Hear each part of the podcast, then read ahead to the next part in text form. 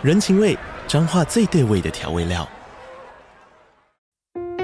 人，你在这端，我在那端，各自忙碌又相互牵挂。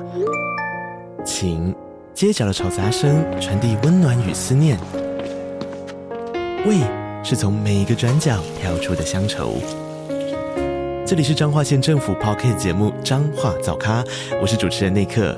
从彰化大小事各具特色到旅游攻略，透过轻松有趣的访谈，带着大家走进最在地的早咖。准备好了吗？彰化的故事，我们说给你听。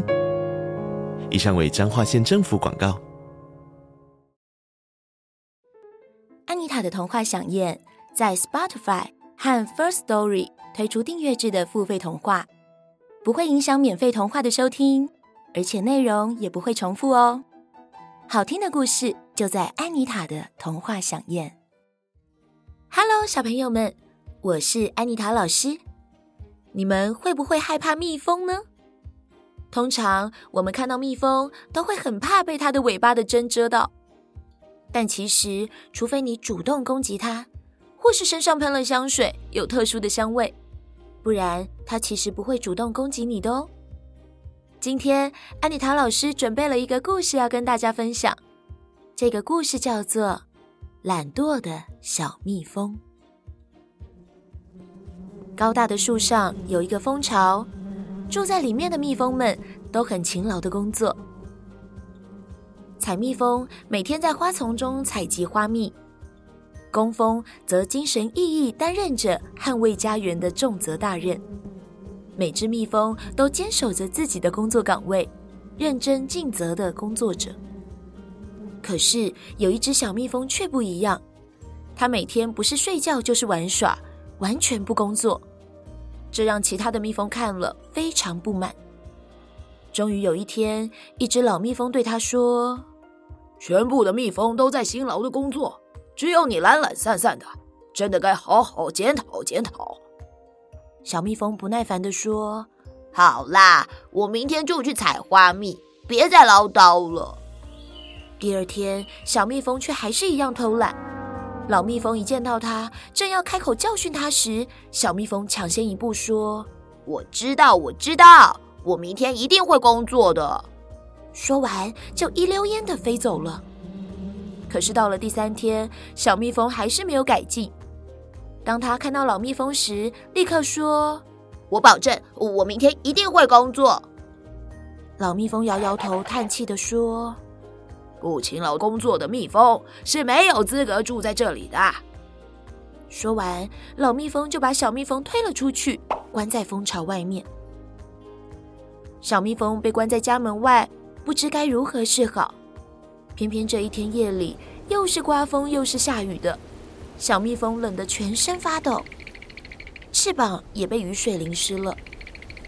它跌跌撞撞地走着，一不小心掉进一个黑漆漆的树洞里，什么都看不见，只看到两只青绿色的眼睛直直盯着小蜜蜂。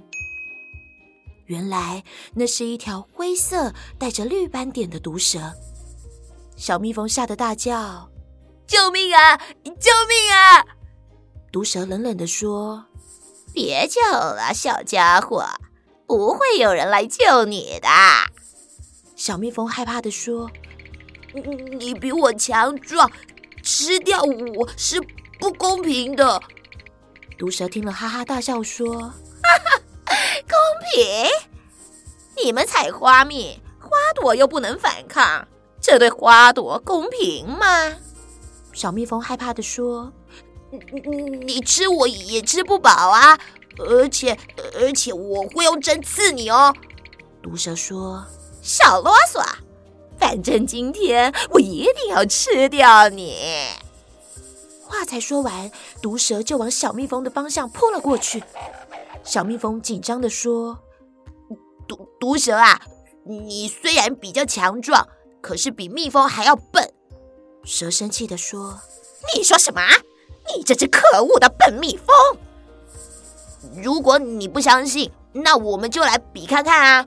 如果我赢了，你就把树洞让给我。”毒蛇说：“好啊。”毒蛇为了证明自己比较聪明，所以决定做一件蜜蜂永远也做不到的事。他找来以前捡到的一个陀螺，用尾巴缠住，再迅速的抽回尾巴，陀螺就飞快地旋转起来，还不时发出嗡嗡的声音。小蜜蜂在一旁拍手说：“你这一招真是不简单哎！”毒蛇得意地说：“啊，小笨蛋，认输了吧？自动乖乖地飞进我的嘴巴里。”小蜜蜂说。